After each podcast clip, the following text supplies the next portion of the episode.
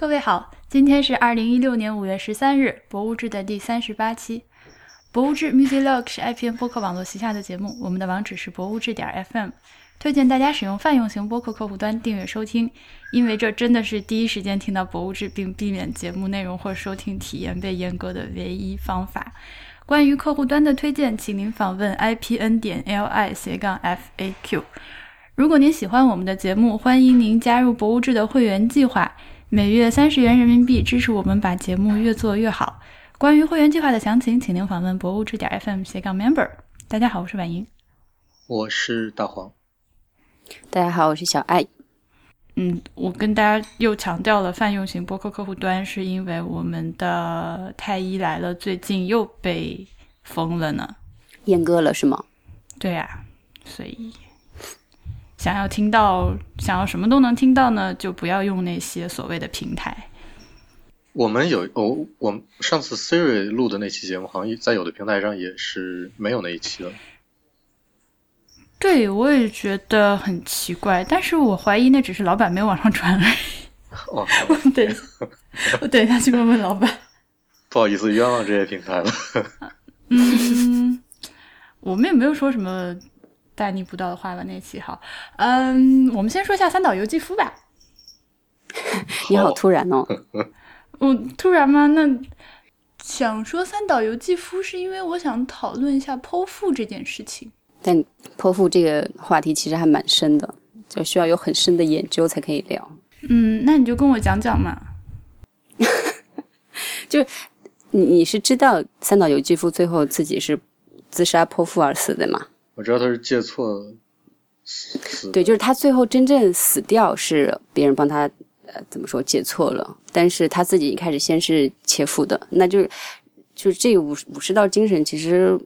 说实话，我虽然学日语这么长时间，但是我自己其实了解的也不是很深，或者说我并不能真正的很能了解吧。OK，那他是不是就是在切腹之前也要做很多的准备啊？就要把自己洗干净之类？对啊，把自己洗干净啊，然后就是肚子上要围上很干净的那种白布，象征比较纯洁的那种感觉。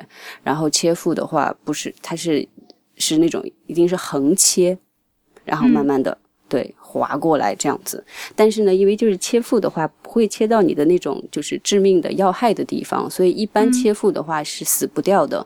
然后，所以呢，会有一个人站在你的后面，在你切腹完成的差不多之后的话，他会就帮你就是砍掉你的头，然后这个叫借错。然后三岛他死的时候就比较怎么说，比较惨吧。运气可能不太好，因为帮他借错的一个年轻人，据传是他的小情人，对，然后过于紧张，然后就砍了好几刀都没有把他给砍死，然后最后是其他的他当时组建的那个就是自卫队里面的其他人，然后比较有有经验的人帮他借错，然后死掉的，所以整个就是死完之后那个现场非常的。凌乱和惨不忍睹那种，对，所以就是三岛由纪夫这个人，他我觉得他有他自己非常独特的那种美学，而且他一辈子都在追求那种美，嗯，但是我觉得最后就死那个方式真的就有点讽刺吧，至少在我看来，我觉得我很难就 不就很难说他是美的吧，就违背了我觉得他的某一种他追求的东西。OK，他其实你说的美是他是很追求肉体上的美的，对不对？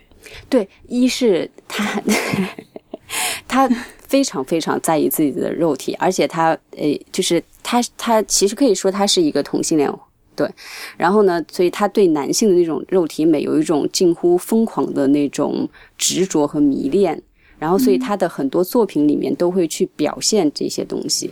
然后，我记得之前当时看了一个有关他的一个传记吧。然后当时他就因为你知道古希腊当时不就是从崇尚那种男性的那种壮壮的肉体之美嘛？壮壮然后他就觉得，对，他就觉得啊，天呐，我要是活在当时的古希腊那个时代就好了。如果我在天堂上的话，就是有这么多，就是怎么讲？而且那个时候人都死的还比较早嘛。然后反正他就说，如果我去天堂的话，这么多肉体包围着我，就是有多么的幸福啊！就想到都会很震颤，很震颤的那种感觉。对，嗯。然后就反正就追求的是那种很我也不知道很深郁的那种感觉的一个美，但是你很难就是说清楚它。就是他当时年轻的时候，就为了他为了保持自己的那个，其实他长得还蛮矮的，嗯，然后呢，但是为了就是说把自己锻炼的更具有肉体美，他就是安排了非常详细的那种健身的计划。然后后来就因为他可能真的觉得自己特别美吧，然后他当时找了细江英公，就是日本一个特别特别有名的摄影师。嗯，然后专门也是那个人也是专注拍了很多肉体的那样子的一个摄影师，然后帮他去拍了一组片子，叫《蔷薇行》，然后里面就是他各种对各种肉体的照片，然后什么，就是绑起来学古希腊的那个那个叫什么那种对感觉，然后自己就叼着玫瑰花什么之类的，然后摆出各种样子的姿势，哎，反正就 三岛由纪夫是非常非常 有意思的人。哦哦，就是在谷歌里面搜这个出来的第一张照片就是叼着玫瑰花。哦，OK，是原来是这一张啊，我知道。嗯，而且他他后来年轻的时候他还追过美智子呢，就现在的天皇的老婆对，但是美智子没有看上他，然后所以反正他后来就跟就是另一个有点那种交际花感觉的女性结婚了。等一下，你是说现在天皇的老婆是交际花感觉的吗？之前是他们就是在那个圈子里面，美智子往后她非常非常的受欢迎，然后当时也有很多人追求她，但是最后她就，对啊，就飞上枝头啦，就很多很多有关于三吉三岛由纪夫的好玩的事情。然后你知道太宰治吧？我知道。对太宰治的话也是。也也是一生都在追求我要自杀，就是最后也是自自杀的这样子的一个人。然后三岛其实也是有那种非常强的那种自毁和自杀的那种精神在的人嘛。然后在三岛由纪夫比呃太宰治小一点。然后太宰治当时因为就是写私小说嘛，写那些比较。也不能叫无病呻吟吧，就是写自己啊，多多痛苦啊，生活多么的无聊啊什么的啊，我要跟妓女去自杀呀那样子的作品就很多嘛。然后就，但是当时特别红。然后三岛由纪夫当时刚刚就是稍微有点成名，然后就特别看不上太宰治。然后有一次太宰治就是办了一个 宴会在银座，嗯，然后他 三岛由纪夫当时就想说不行，我要去给他一个下马威，然后所以把自己打扮的特别漂亮，然后就去了。然后去了之后，反正跟太宰治讲了几句话，然后后来就跟他说：“我是真的非常讨厌你。”然后当时大家就都很尴尬，你知道吗？然后结果后来没想到太宰治沉沉默了一会儿，说：“嗯，他瞎说的，我觉得他还是喜欢我的，不然他也不会来到这里了。”然后就因为有这一段趣事在这里，所以他们俩一直都被你知道，就是想象成各种 CP。对，嗯，我知道。然后，嗯。等等吧，就是如果你真的对三岛由纪夫感兴趣的话，就先去看他的书，然后有很多他的传记什么的太多太多点可以聊。嗯，所以，所以我还是想知道泼妇这件事。泼妇，那你要知道什么？嗯。我记得我小的时候看过一本书，有很详细的讲这件事情，哎，就是嗯，房间的大小，而且地面上是要用细的沙土的，白色的沙，对不对？我不知道哎，啊，反正非常的细节，然后用的刀是怎样的，从哪个方向插进去，而且，嗯，就是横切完了之后，刀尖要往哪个方向挑之类的。但 anyways，我我我觉得很好玩的是，因为这件事情大家都只能做一次嘛。哇哦。你说的对，基本上你你就只有这一次机会，然后之不是基本上，我觉得完全你就只有这一次机会，你就只有这一次机会啊，然后就失手了。我只记得就是，呃，当时是是哪一个国家？是荷兰还是美国的船到了日本去，然后好像是不小心杀了他们一个人，日本人杀了他们一个人，然后他们就要求赔偿嘛，赔偿就。找来二十个人切腹，切了切了两三个，那个荷兰人还是美国人就看不下去了，看不下去了，受不了了，停吧，就这样。很日本，作风非常日本。另外，砍头这件事情是有多难？我觉得好难啊！砍头真的非常难。对啊，所以就三岛死的时候，就不专业的人看就是那样子的一个后果。而且他的小情人就明显听起来就是手软嘛，手软就更不可能把头砍下来。等一下，他小情人是男的还是女的？男的啊，男的。OK，特别年轻，十几岁吧，十九岁还是二十岁？啊，这样啊，然后被他洗了脑，然后就进了对自卫队那样子的感觉。刽子手一直是个专业吗，刽子手，对啊，而且在欧洲很多国家都是世袭的，就是我们家这个技术是一直 嗯只在内部传播的。呃，同时因为这个身份很特殊嘛，就是他既又有一些身份，又同时是一个有一点遭人鄙视的职业，或者说也不是鄙视，就是不愿意看到刽子手这种这种人生活在我们真正的周围。那好多都是世家一代一代的传下来的，这样他们就，我觉得是一种是一种挺难的技术。嗯，就它是刀要很锋利呢，还是刀他是要，重呢？还是而且你的手要你讲我前两天看到一个呃，就是呃一个一个道场里面用用刀去劈竹子的视频，嗯哼就是你就能感觉到那件事儿有多难。他们是 要要把一排竹子是分分段位的嘛，比如说你段位低一点的，你就切三根，再稍高你就切四根、五根，最后一一一点点加上去，就是劈，你说劈竹子是是纵向劈还是横向砍啊？斜斜劈，？OK 啊，四十五度角嗯。从上至下斜啊，劈。懂了懂了，嗯。呃，当然肯定不是四十五度角，因为真的是很讲究的，就是嗯。你要那个角度要要非常的合适，然后你的力道嗯。和刀遇到竹子的那那那个位置那个点和整个的这个连贯的气要要要都一致，然后要非常的集中精力才能把这件事办成。嗯他和你是男人、女人、老人、小孩，壮和还是身体看起来很瘦，好像都没有太大关系。那个、嗯那个视频里我看到的就是有些人就是能切断，你感觉他就切不断，但他就切断了。然后有些人你嗯感觉他他就很壮啊，但是他他切的就是刀劈到竹子上，比如五根只切断了三根，然后整个自己人和刀都被竹子给带跑了。，OK，呃，嗯但最后可能出来了一个比较厉害的，就是高段位的一个一个总教习吧，他就一刀就劈断了七根，就是身身体也特别稳，然后整个那个一以贯之的那个力道也控制的很好。嗯，我觉得从这点你啊是那种比较宽的，可能是太刀吧，OK，但是我不不是很确定啊，就是从这个东西你就能够，我反正我是看出来，我是觉得要砍头的话是相当难的一件事。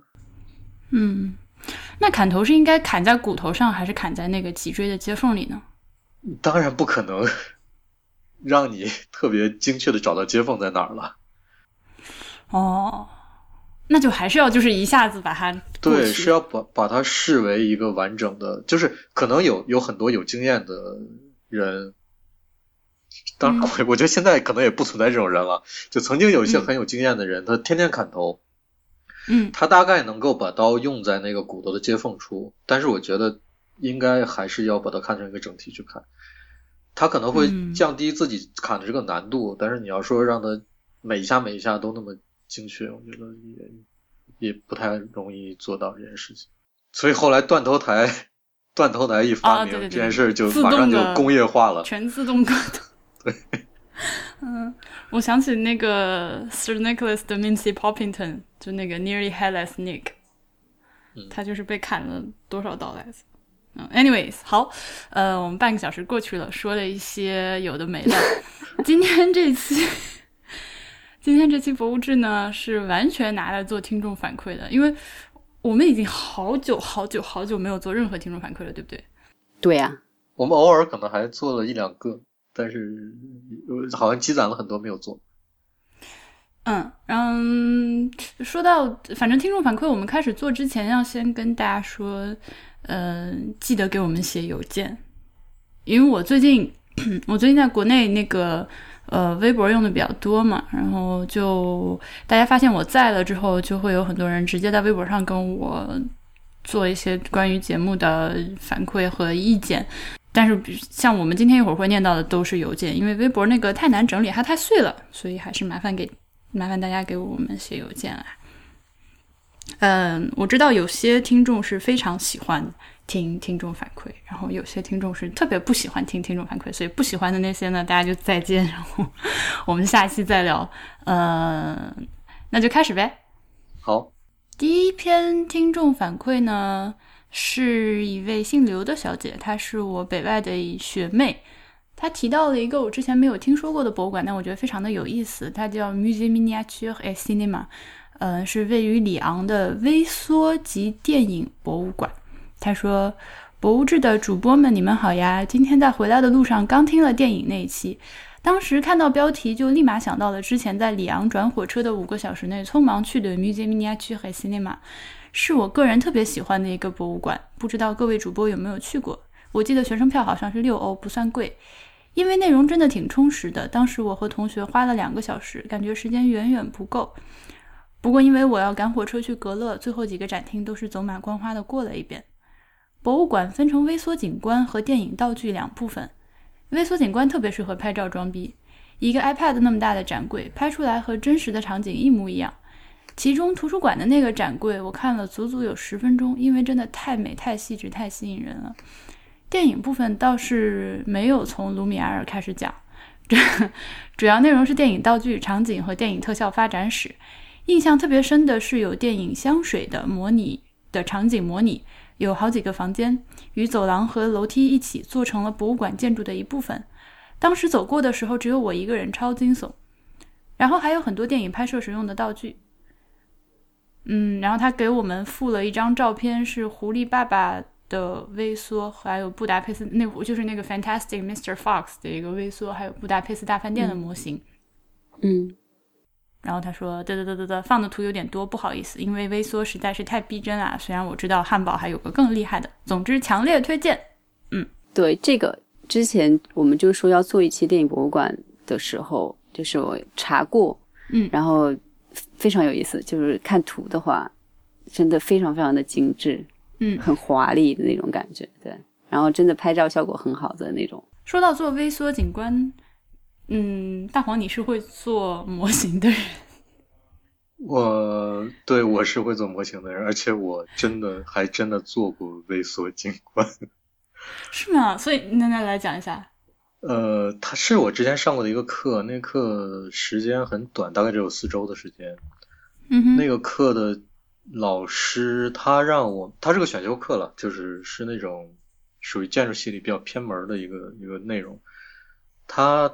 让所有选这个课的学生去做一个有点可以是电影场景，但是这个电影是你脑中的一个电影，也可以是你借用的一个，比如某本书里面某个呃歌剧的选段里面，或者某个电影里面的一个具体的小的场景来做。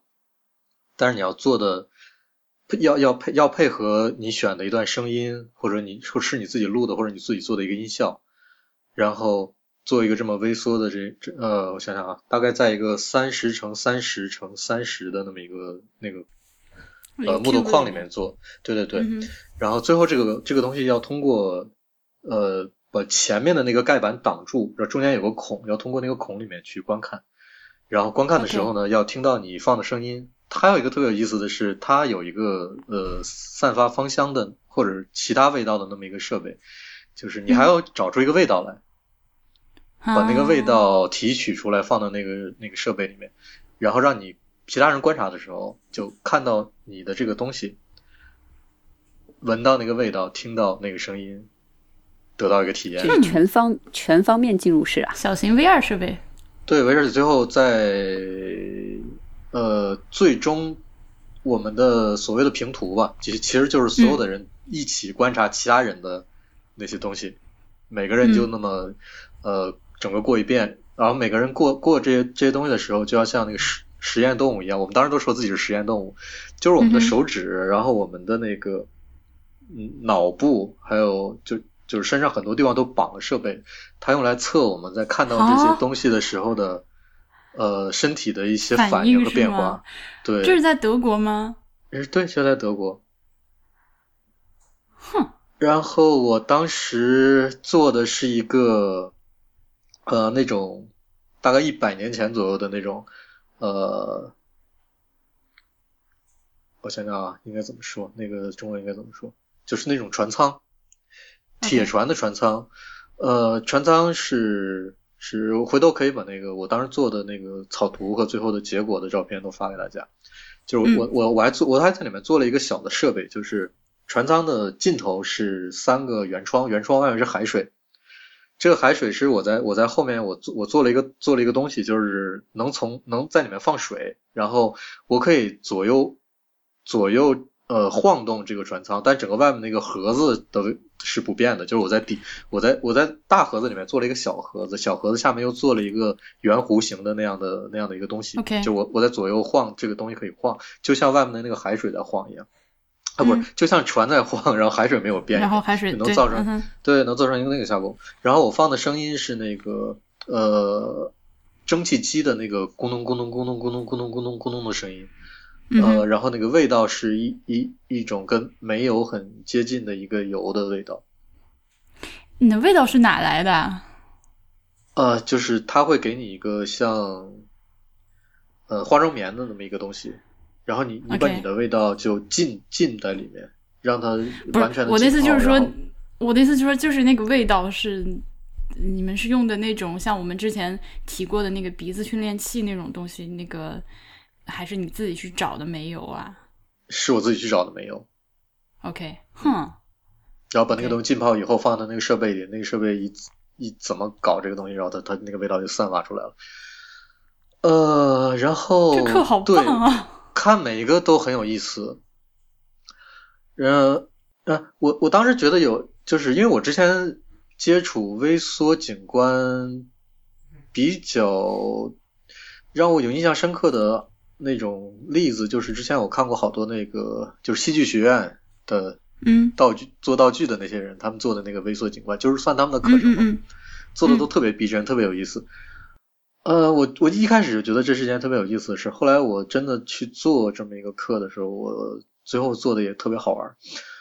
呃，就是我觉得别人做的也特别好玩，然后别人做的觉得也觉得我做的比较有意思。但是我突然想岔开一件事儿，就是，嗯，呃，我不知道这个这个这个这个写听众反馈的这个听众，他当时看到那个图片是什么样的，回头可以看一下。呃，就是微缩景观做出来之后，真的特别。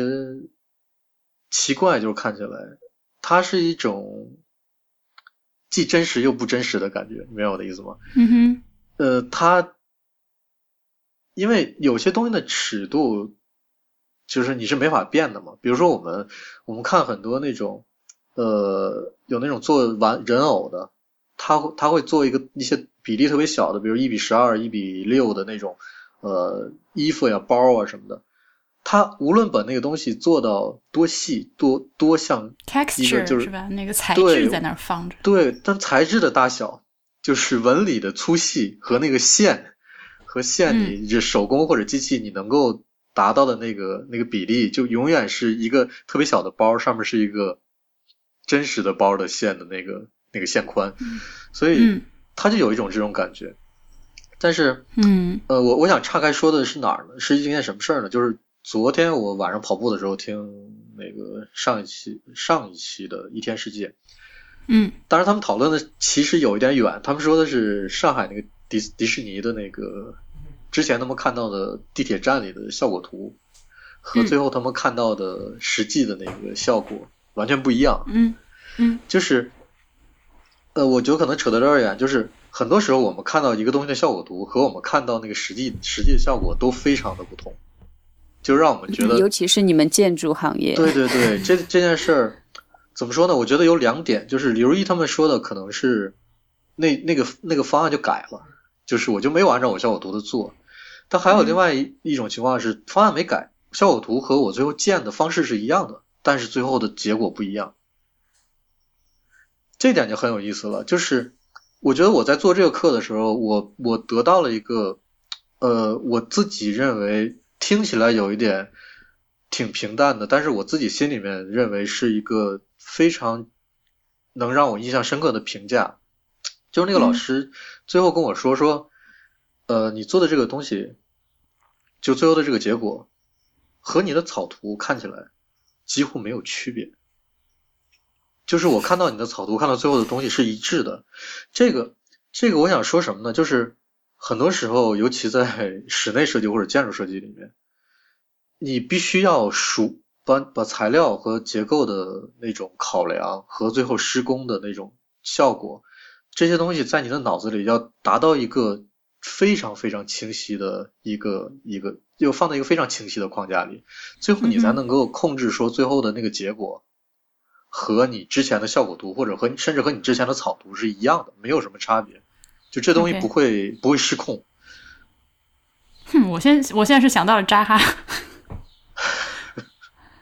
渣我们接着说不好意思可以单独有单独聊一对期。对对对对，单独再说一期啊，你接着那说。我我觉得，我觉得我们反而是生活中的印象是，经常是最后我们看到的是一个不能说是失控，但是和效果图完全不一样的东西。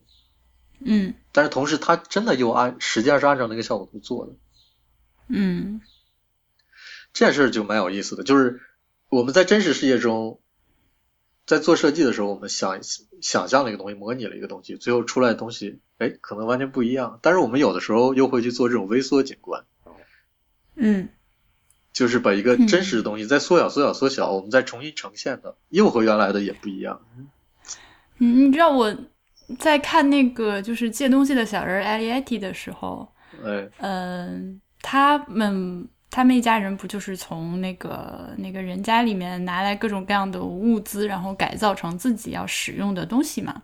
还有一个细节特别可爱，是妈妈从那个给那个小人偶用的小茶壶里面往外倒水，然后。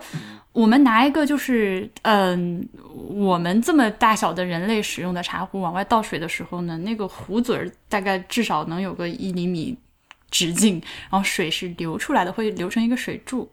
但是他拿的那个小壶呢，可能就只有两三厘米那么大的一个巨小的小水壶，然后往外倒水的时候，它是一滴水从那个小小的口里面慢慢的聚成一个水滴，然后掉下来。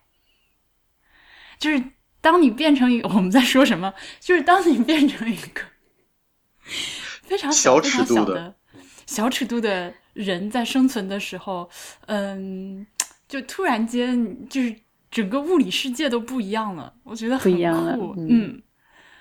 还有他们的妈妈啊，总之就是呃，他们的妈妈给他们做，不是他们的妈妈，是那个阿列蒂的妈妈给他缝的那个衣服也是，就是那部做的很厉害的是，他用动画的方式体现了你刚刚说的这种材质的在尺度上的不平衡，嗯，好酷的，不知道为什么我突然想起《迷失东京》里面嗯男主角在日本的一个 hotel 里面洗澡的时候，嗯，啊、为什么他们要坐着洗澡呢？我真的好不能理解哦。他好像是那个我非常、那个非常不专业，但是花洒太低，然后他就没有办法。对呀、就没有办法洗。但但是那个是我看我当时看了以后，就是就真的还蛮忍俊不禁的。但是呢，一般的是就是呃怎么说 hotel 的设施里面的话，都是有两个位置啦，一个是专供日本人喜欢坐着洗的那个位置，嗯然后还有一个就是我们平常站着洗的那样的位置。然后但是今天就还蛮有意思的，正好我还跟就是大叔聊到洗澡的事，因为 我经常洗澡，我我我必须要站着洗嘛。嗯。但是站着洗有一个很不好的，就是会把水珠啊，还有你身上那些泡沫就会喷到到处都是。嗯哼，对，然后所以他每次去清清理浴室的时候，就会讲：你看你们中国人站着洗，就会造成这样的后果，非常的不美，也不干净。就对，然后你做对啊，我。而且没有办法反驳，好吗？就就真的就坐着告诉他洗的话，你们才是异类好吗？嗯，虽然我到了你们这里来，但是你们就是异类。你跟大叔说说德国人洗澡也搞得非常的不美不干净，不对啊，就各种喷射啊，然后每次就是去这次正好出去去了一个还蛮有名的那种就是温泉的大浴场。然后就是要跟很多人一起泡的那种，然后进去之前一定要把自己洗干净嘛，然后所以他们都是一个小小小的那种小隔间小隔间，然后就是标配就是一只凳子和一个水盆，嗯。然后你就坐在凳子上，然后把自己抹洗干净，然后用水盆把自己再冲干净，然后用水盆再把它那小凳子也冲干净然后那个喷头是没有办法调节的，就就是这么矮，你就只能嗯。坐着洗。嗯。其实坐着洗至少有一个好处就是安全，真的。我越越聊越偏了，我们我们 那个上了年纪之后，我一定会坐着写。好，呃，那第一篇反馈就到这里，然后第二篇呢是，嗯，没有题目的一篇反馈是我怎么称呼你呢？呃，一位姓刘的听众，他说，呃，我目前在中国电影博物馆附近的艺术区工作，所以去的多一些。首先，它排片很少；其次，外国电影百分之九十九都是中文配音，导致我只能在这儿看国内的电影和零星的会员观影。这几天有俄罗斯电影周，排了几部苏联大师的电影，很不错。但毕竟不是艺术院线。看电影还是得去中国电影资料馆。博物馆里的剧目之前可以放胶片 4K，但片源少，现在是激光 4K。一号厅的放映机播放性能很好，播一般 3D 片的效果和舒适度要优于剧目。但如果不是 4K 片源，剧目则会显得虚。那剧目实在是太大，感觉得跪着看电影。逛博物馆的人不多不少，偶尔有学校组织的活动，看电影的人很少，其中还有一些中年人，而且他们什么类型的片子都看。再说下外面的感觉，南影路绕了博物馆一周，东南侧小路还有减速带，但停车场在东北角和西北角，不清楚为什么。下午会有非常多的人围着博物馆跑步、遛弯、遛狗，感觉非常好。夜幕降临后，博物馆的东北门，也就是入口，开始村歌社舞（括号我记得山东省博物馆晚上也会有跳舞的人群）。问题是东北门太小了，地形也略有倾斜。可能因为店员必须得聚在那儿，而在博物馆西北侧一大片空地应该属于博物馆内的广场，所以不让用。我非常眼馋那片空地，我想在那玩漂移板。外面的柏油路太糙，耍的不舒服。广场是地板砖，滑起来肯定很爽。因为周围很多人聚集，使得博物馆格外有生气。有次我看见一位中年妇女在一棵树下挂着音箱跳舞，音乐品味和舞技都显得卓尔不群。几乎每天都会看到一个中年男性在西北二门对面的停车场踱步，吹着一支金黄的萨克斯。事实上，他吹得相当笨拙，跑调走音，曲子也很平常，无非也就回家之类的。今天我发现他吹的比以前好听了。哎呦，这就简直是一篇私小说了，好吗？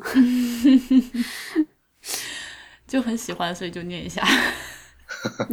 嗯，我看了《奇幻森林》，它确实是就是中文版的配音。嗯，还行哎，其实我觉得这次的配音，其实，嗯，我觉得中文的配音是全世界做的最好的配音。哎，你也有这种感觉对吗？对，我刚想说这个，因为我在日本啊，好天哪，就日本那个声优腔毁一切，好吗？真的完全就是，我觉得就是，当然，就我们其实国内可能八十年代、九十年代的时候，译制片的话，那种国外腔也非常的严重，嗯，你也会非常有违和感。但说实话，现在基本上的话，我觉得已经进入到一个比较工业化的，就还相对来说稳定一个模式，是可以听的，可以看，哎，有有的还蛮有意思的，感情也很到位。哇，就是在日本真的，我一秒钟也看不下去。所以就是，就像我特别能理解他那种心情，就是怎么说，因为都是。中就是配音，所以导致只能看一些什么零星的这种电影什么的，嗯，非非常有同感，对。但是我觉得八九十年代那种翻译腔还挺，今天看觉得挺酷的，其实很好玩的，对。而且我们国内的这种翻译腔。就非常有意思，就是你看哦，韩文韩韩国有韩国的那种翻译腔，然后就是当他们配日本电影或者配日本电视剧的时候，又是日本的那种翻译腔，然后欧美电影又是欧美翻译腔，非常的明显，所以非常有意思。这个，嗯，那你在日本如果看一些你完全不懂的语言，比如说像法语或者德语的话，嗯，也一定会看就是原版，就是就包括其实在国内的时候也是。然后像我后来有一段时间就经常去那个百老汇就 MoMA 去看电影，就是因为他们那边的话基本上都是放那个怎么说啊原音的电影，然后就包括我后来看香港电影也是，就是也想听就是原版的，然后他们那边就会比较引进那种直接的就是放粤语原音的那样子的片子，所以后来就去，虽然就很远很不方便，但是离我就比较远啊，但是也会经常就往那里跑。对，这是一种我也不知道，就是私人的，就是癖好嘛。我也是讲白一点，就是能看原版就看原版啊。嗯，我是我是我我要我要吐槽我要吐槽那个德国的德语配音。哎呀，我看过德语版配音的那个《The Big Bang Theory》。那他的问题是，好多电影都是两个人配的音。就男生是一个人，女生是一个人，整部电影就一直是是他这两个人他就稍微变一下语气，但是你能听出来那个声线是刚还是刚才那个人。尤其是当 三个人对话，就是一个两个男的，一个女的，这就变得非常怪。就是 女生倒还好，那两个男生就是同一个人不停的在那换来换去。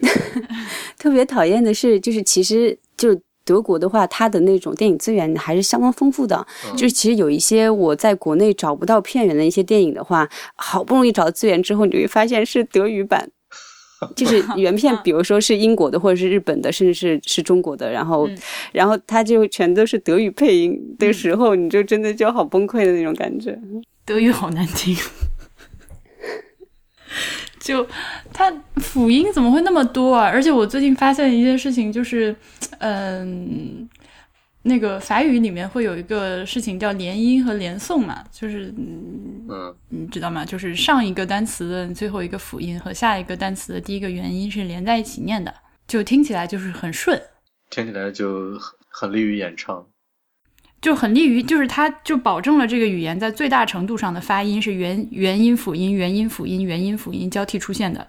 但是德语没有这件事情，嗯、它不管它不光是辅音放在放在一起的时候，就每个都要发出来，而且它上一个单词结尾辅音和下一个单词结开头的元音还不连着，就好。那个下一篇反馈，嗯，下一篇是来自一名哈，又是姓刘的。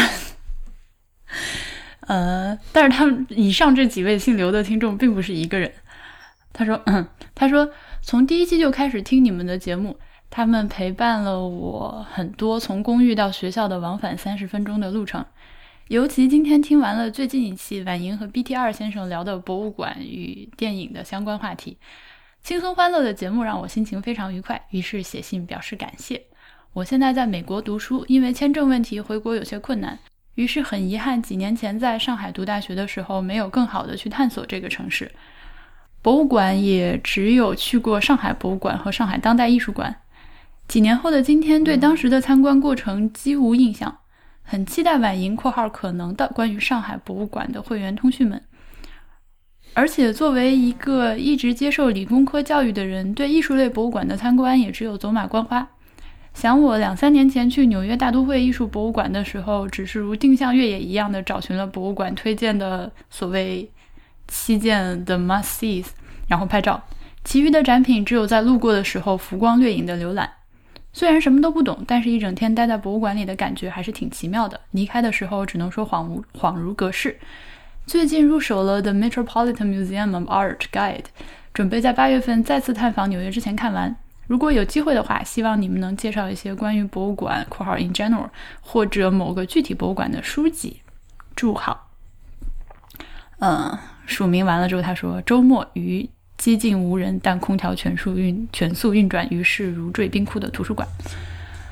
嗯，上一期大家都觉得特别欢乐呢，因为 BTR 是个非常可爱的人，小爱也特别喜欢他，对对，脑？洞特别大，就非常，嗯，对我我记得你听完之后跟我说，你觉得 BTR 是个很纯真的人。对，所以你有转达给他吗？有啊，我给他看了，他很开心。他真的就是非常的可爱，我好喜欢他。嗯，上海的博物馆呢，肯定是要写会员通讯的。嗯，我已经回到了加拿大，所以我现在已经开始写了，请大家欠你们的都会还的，对对。这篇你们俩有什么要说的吗？他说，呃，他有一句，他说，作为一个一直受理工科教育的人，对艺术类博物馆的参观也觉得，也只有走马观花。我觉得走马观花蛮好的。走马观花蛮好的，这是其一。然后我觉得这和你理工科的教育没有任何的关系。对，我觉得，我觉得不要给自己贴这个标签。不要给自己找借口。对，不要也不要给自己贴标签。理工科的人也是可以，要而且这件事情是我有的时候觉得文科生是不能完全不能进入你们 理科生的世界的，但是。你你知道我要说什么？就是，是但是，嗯，艺术、历史、电影、音乐这些东西是不管你学什么东西都可以很天然的去欣赏的，所以跟你是不是理工科一点关系都没有。嗯，我我突然想起之前，呃，之前上大学有一位教授跟我讲过的一句话，他说，嗯呃，当我们谈艺术的时候，我们我们在谈什么我？我们不如谈的效率。请展开。你明白他这个话的意思吗？就是很多东西，一一件东西，它堪称艺术品或者一个，呃，这句话很难讲，真的很难讲。就是首先，我们我们得承认，绝大多数的艺术家，包括声声称自己要要想要回像孩呃孩童那样画画的毕加索，嗯哼，他们是非常有技术的。嗯哼，就记住你可以打引号或者怎么样，就是他们是对自己做那件事情非常熟练的。他嗯们做艺术的一个前提就是他们在自己专营的那个领域，比这个世界上的绝大多数人都有着一个不是同一个量级上的创造力上的效率。嗯，OK，就他可以轻而易举的随意做一个东西，你就觉得哎，这个东西怎么看起来那么艺术，或者嗯那么有趣，跟我平时见的东西不一样。那是因为他，你你，如果你去做这些东西的话，我知道你你可能想说什么你可能用两三个月，也可能做出来一个他五分钟就做出来的一个给你感觉差不多的一个看起来有一点陌生化的一个还挺有意思的东西，但是他就能在那五分钟内做出来。我想起马蒂斯晚年的那些剪纸，对，就是他这就是效率。对，他就他就是拿一张纸，拿个剪刀，咔咔咔一顿，然后你别人看到的时候会觉得这不就是拿张纸随便剪一剪嘛？但是对，就所谓的武林高手就是这样啊，他对，就已经修炼了那么多年了，他就是有这种、有这嗯种 能力把这东西在，嗯，好，说完了，嗯，OK，嗯，嗯、天呐，我我的这个滚动条到现在已经滚了大概只有百分之三十，后面还有太多，已经一个多小时了，怎么？我们这期的标题应该叫。我们用我们用我们用一万年的时间来做了一后援反馈，做到最后自己做不下去，我们真我们真的再再挑个两个差不多了吧？OK，好，那我念啊。两个小时真的没办法，嗯，下面这篇听众反馈呢是来自部长，她是一位坐标东京的理工科女博士。几年前偶然跟着一位学艺术史的朋友去看了拉斐尔展之后，就喜欢上了看博物馆和美术馆。遇见你们的节目之后非常喜欢，把之前的都下载下来听过了。昨天刚刚去上野的国立博物馆看了关于阿富汗文化的展览，这是第一次了解那里的文明，非常的灿烂。而且由于战乱的原因，关于文物的保存和转移也发生了很多动人的故事。那天还去了在附近的东京学艺大学美术馆展出的关于巴米扬大佛穹顶修复图的展览。这里展出的文物由于种种原因流落到日本受到保护，接下来即将被归还到阿富汗。这是最近一次在日本展出。我想起来节目中关于文物归属地的讨论。在二楼展厅里，抬头可以看到天花板上是修复好的巴米扬大佛穹顶图案，正对面有一个巨大的整面墙的屏幕，播放着从巴米扬大佛的位置看出去的风景，再加上背景音乐，营造出了身临其境的氛围。我想这也许就是你们说的进入式体验。你们的节目提供了很多有趣的知识，帮助我更好的去理解博物馆，非常感谢，还会继续关注你们的。祝好。所以不巧也是理工科，所以好好玩的。为什么大家就是当我们要谈到就是艺术，或者就是说谈到博物馆这些时候，大家都会首先提出我是一个强调理工科自己是理这样子的一个工科是吗？科的对这样的标签，就非常有意思啊！就所以所以不巧可以来找我看展呐、你这样，你你你提出了一个邀请是吗？等一下，我好震惊啊！我也很震惊。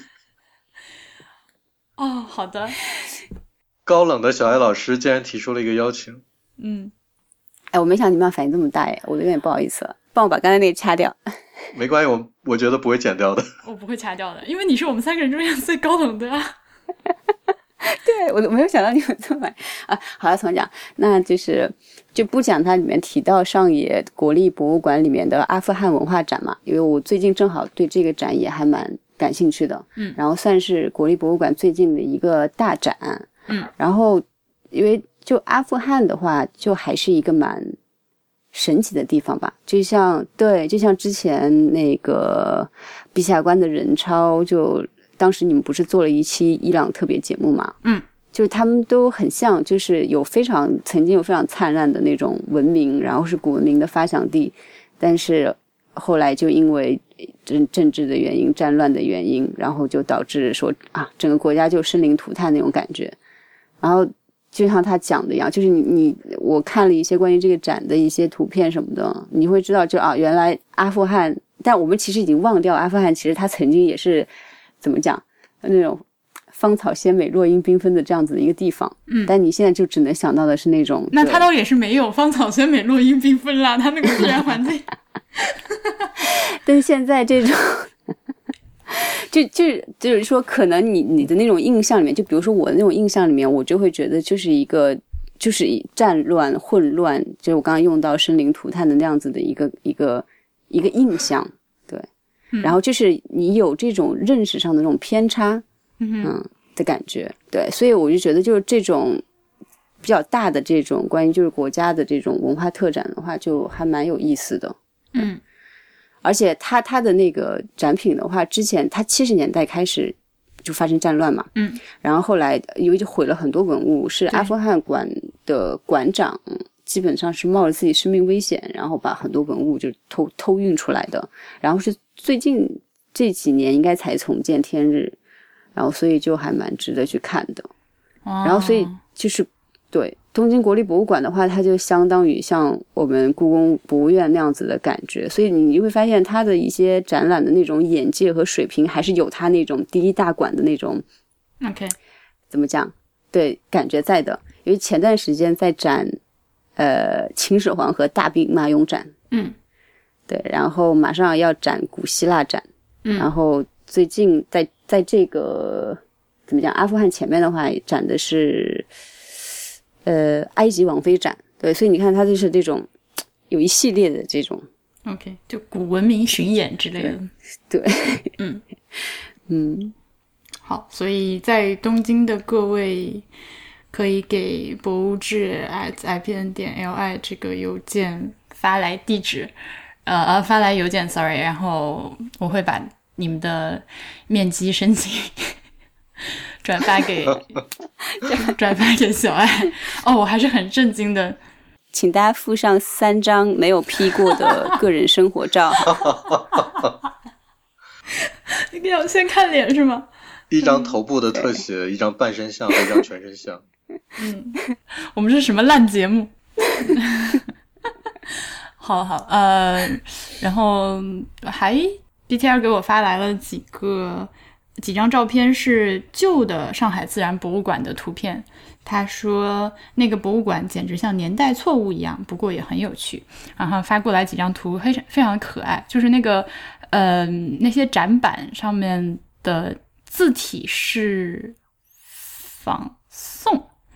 然后内容也很可爱，比如说什么灭鼠方法的介绍，呃，山雀一昼夜所食害虫等于自己的体重，呃，然后上海常见的三种刺蛾，嗯，就是作为害虫，就是长成虫长什么样，幼虫长什么样，还有呃。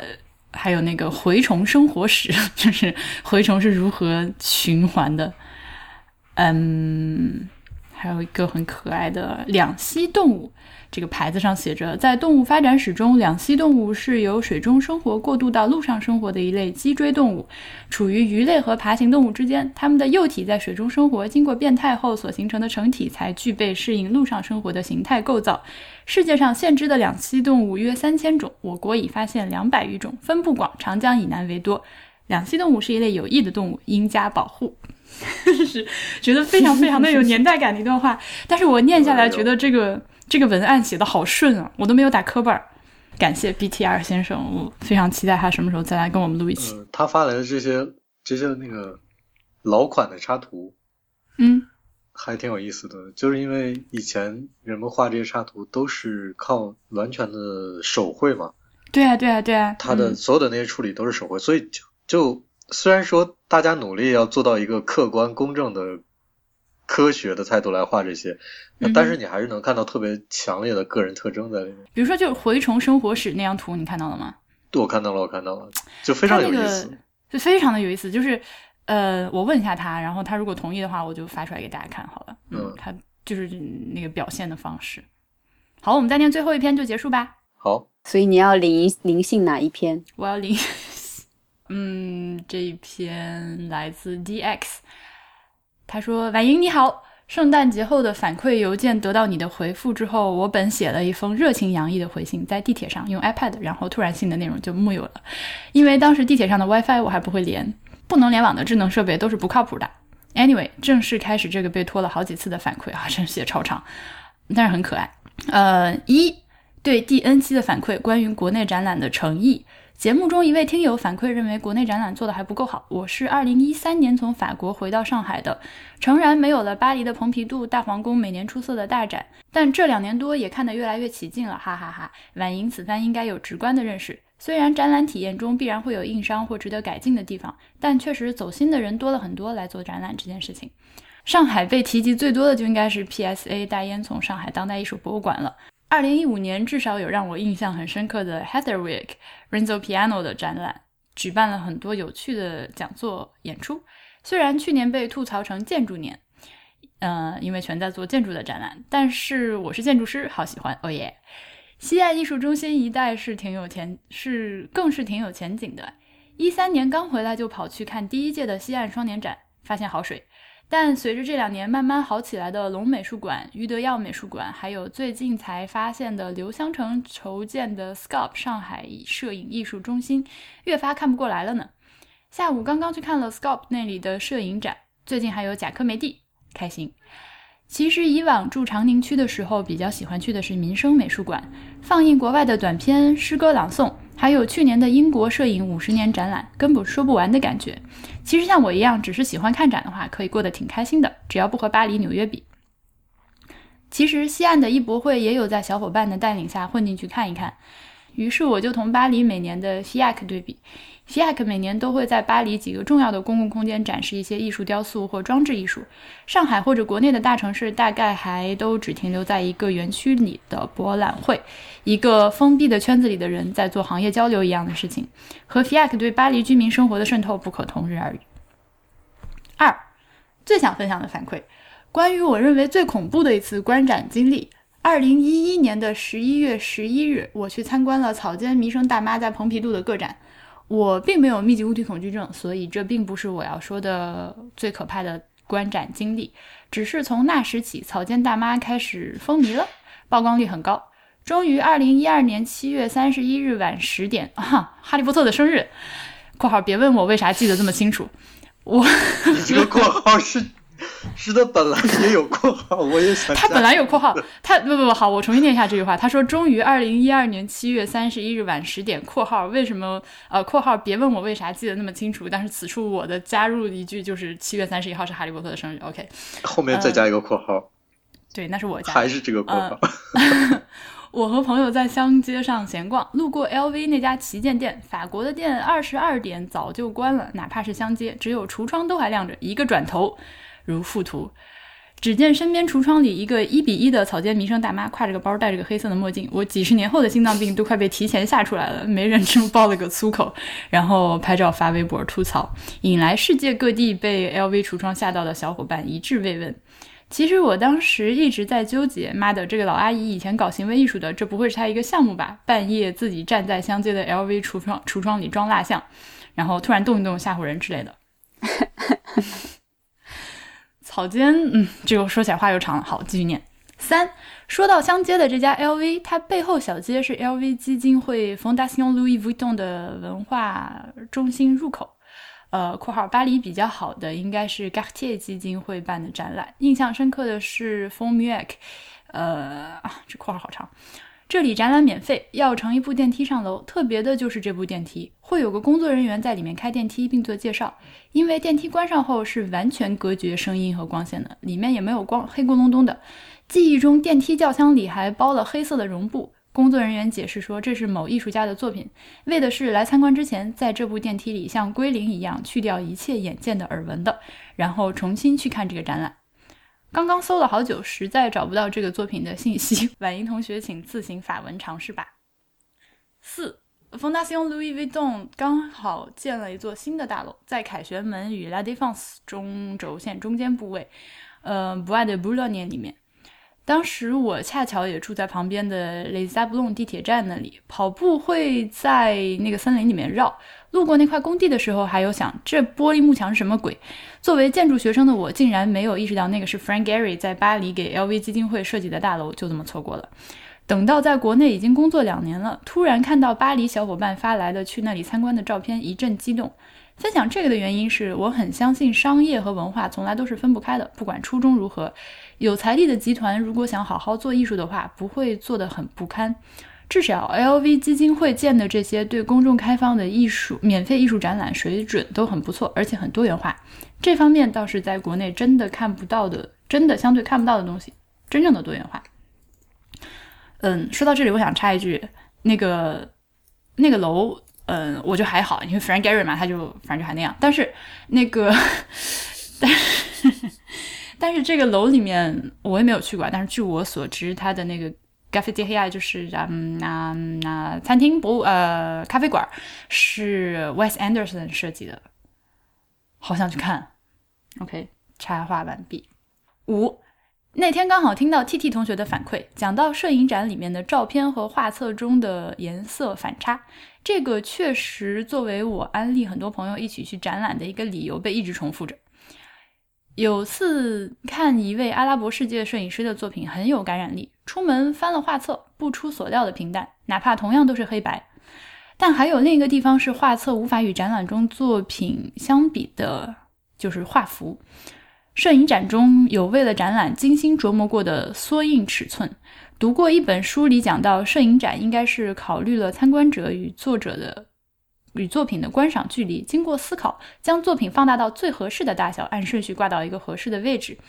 实在无法忍受画册中均一的大小或丧失了细节的画面。这地方我想插一句，请插。之前那期呃 BTR 的节目里说过，就是好多电影我们要到电影院里看的原因，是因为巨大的画面嘛。嗯。他他举的例子我想不起来，可能是一只手，我们能看到手上的很多细节。嗯，这件事在艺术里面。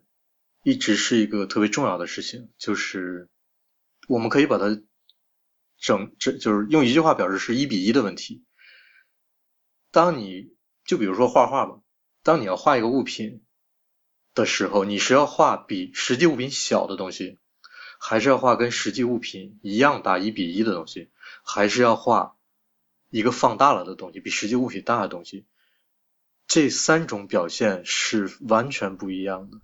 嗯哼，就一个是概括，一个是你可能要尽量的精确，我就是写实来讲，一个是你要在用你的视角去往一个本来已经精确的东西里添加更精确的一些东西。就是你的眼睛毕竟不是放大镜嘛，所以当你要画一个比原物还要大很多的东西，这个东西越大，你就要添加自己越多的想象力和你的审美进去。嗯，它就很像是你在一个展厅里看到一个巨幅的摄影作品，这个摄影作品里面是一个东西的局部。OK，里面的很多细节是你在平时的视视角里面你你想象不到的，它也是整个艺术领域里面一个很重要的问题，就是我当一个东西不断的被放大、放大或者缩小、缩小、缩小，我看到的究竟是什么？哦，插完了。我。想到，首先我想到的金箍棒一直缩小会可以变成黑洞这件事情，然后，然后，嗯，你知道有那种画那种超写实派油画的作那个画家，就是，嗯，就是画的跟照片一样那种嘛，然后，嗯，就会在很大的画幅上，比如说画一只苹果，嗯。嗯，就把一只苹果画到一整面墙那么大，我就觉得那种就还挺啊。但是怎么说呢？就是在我看来，这已经不是写实了。嗯，它其实是一种超现实。你明白我的意思吗？对，它是一种超现实，它已经不是写实了。嗯嗯，OK，那我接着念。六，那天听完节目里的反馈，我还有一个共鸣是身份识别感，就好像我是很早的 Mac 用户。最早用着不用装 Windows 的 iBook 的时候，学校里的 BBS 有一个小圈子，大家研究着各种软件的替代方案，看着影视剧里出场的 Apple 设备一起聚会聊机。后来随着 iPhone 的风行，Apple 的大众化，这个圈子就淡化而变得没有身份识别属性。最开始的一批 Mac 是愿意为优秀的工业设计和人性化的系统，而牺牲一定数额的金钱、便利性和通用性的人。这位同学，你的这个中文也是，嗯，现在用 Mac 不太能识别这个人是不是一类人。好在这依旧是一个筛选条件。这个人用 Mac 用 iPhone 也喜欢老罗（括号罗永浩）这个人，靠，竟然也听博物志，都可以靠这条去找女朋友了。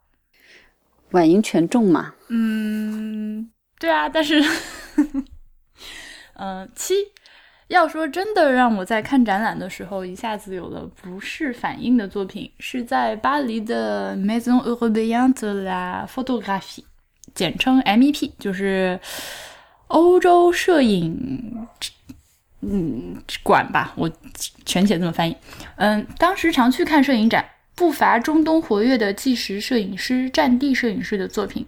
有一次看到一幅作品，是战场上两个人烧焦炸伤的骸骨，其中一个人的腿少了一大半，露出了残留的一大截白骨，和烧焦的人还有一种很真实的对比。当时就心里一沉，伴随着胃部的不适，战争的恐惧就在一瞬间袭来。嗯，文字描述，希望不会令观者不适。八。补充下节目中提到的几次欧洲博物馆参观免费的条件。法国是二十六周周岁以下的欧盟公民，或者像我们当时是持法国居留证的留学生。这位同学，你的居留写成了那个居留，嗯，也可以同样享受 二十六岁以下免费参观。有些美术馆会有一周的某一天晚上（括号 MEP 就是每周二晚上七点钟以后免费）或一个月的某时段免费开放。比如说 Red b u r m 是最后一个礼拜二的晚上，学生不要钱。公立的一些景点是每月第一个礼拜天免费开放。哇啦！我还记得老上海美术馆用学生证可以五块钱一张门票的日子。嗯，记这么清楚是因为穷吧？九，因为这篇反馈真的被拖了很久，以至于写之前听了第 N 加 X 期婉莹已经回国的一期，突然听到婉莹对不让对不让过马路的行人的汽车的反应。简直是完完全全的认同啊！我回国工作的第一年，每次过马路都要被气死。我也用手拍了很多车，也拍的手疼。哎，然后慢慢的就习惯让一下那些快车了。还是没办法去很认真的生这个气，因为我自己也开车，被半夜停在路中间没有反光设备、没有开灯的电瓶车大叔吓个半死，差点撞飞他。也有被乱穿马路的行人电瓶车逼到急刹车。嗯，路口自己开车还是会让行人，但秩序这个东西就摊手。十不知道上海会不会有婉莹在北京组织那样的活动？我很好奇收听博物志的听众的男女比例，哈哈哈！祝吃好不长胖。念完，所以这是一个男生还是个女生啊？我不知道这是个男生还是个女生。我读他写的东西，我以为是个女生，但是他刚才提到了女朋友，那是他是个男生吧？哦，对，那也不一定啊。哦，那也不一定啊。对啊。嗯。嗯，好吧。上海，我下趟回去搞一个活动吧，就去提篮桥监狱，都已经说好了，大家做好准备，请自行购买那个黑白宽黑白横条纹的 T 恤，好吗？而且他他既然会拍车啊，拍的手疼，他不怕有人下来打他吗？我会拍呀，但是他听的这个，我说这件事情是其实是在一天世界的第二期说的，不是在博物志里说的。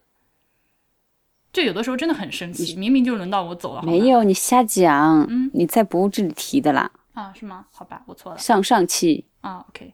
你们都好好勇敢啊！如果在国内呃骑自行车、电动车、呃 scooter 还有 Segway 的时候，尤其是晚上出门，请呃在身上带一些反光或者发光的东西，非常非常的重要，就是。嗯，你身上可以有反光条，或者可以在头盔后面。我知道大家很多人骑自行车不戴头盔，但是拜托，请戴头盔，在头盔后面加一个就是会闪亮的灯，这样，嗯，很多时候就是说不定他就救你一命。嗯，呃，德国这边是法律规定，自行车上路必须要有前灯和后灯。我这儿也是，而且必须是好用的前灯和后灯。对，嗯，对我这儿也是，嗯嗯，对啊，为了自己的安全。然后他。这一位，嗯，在很久很久之前，哎啊，既然这么长我都念了，那我就念吧。他在，念念念念念。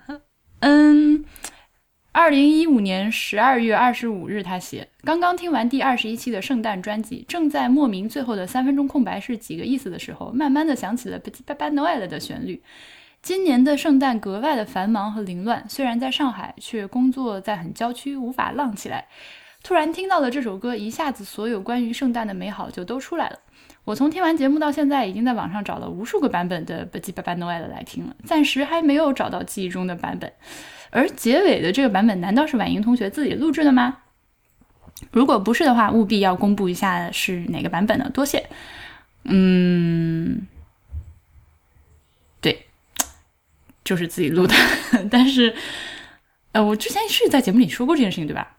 但录的挺烂的，因为那个时候我还没有啊比较好的话筒，然后，呃，而且就算有了话筒之后录吉他就是很难，就是在自己家里录，回声会非常的大，就是说不定将来还会再录点别的。关于他这么长的一篇，你们俩有什么要说的吗？以后懒癌不要犯，要定期的每一期都写。这个要批评，点名批评，要烦，并没有很开心，很开心。嗯，好啦，所以这期就到这里，非常的开心，能念一念大家的反馈呀，然后中间随便扯几句，很有点传统电台的感觉。嗯，还是希望大家后面想要有什么话跟我们说的时候，就给博物志的 at ipn 点 li 这个地址写邮件。嗯，就算不会被念到，但是一定会，我们都会很认真的看。嗯，对。另外呢，还有一件事情就是，我发现一天世界李叔果然就是一个 一天世界也有会员礼物嘛，但是他们搞得很高调，就是呃每次中奖要在各个社交媒体上公布中奖信息，所以我觉得我们应该这样哎。我们原来难道不是这样的吗？我们一直不是这样的，我们一直太低调了。所以你知道，我刚才就有一点震惊。就原来我们不是这样的，不是这样的。Sorry，我一直都是就默默的记了出去。嗯，好啦，那从这期开始，我会很高调的在各种地方，呃，公布中奖信息。另外就是。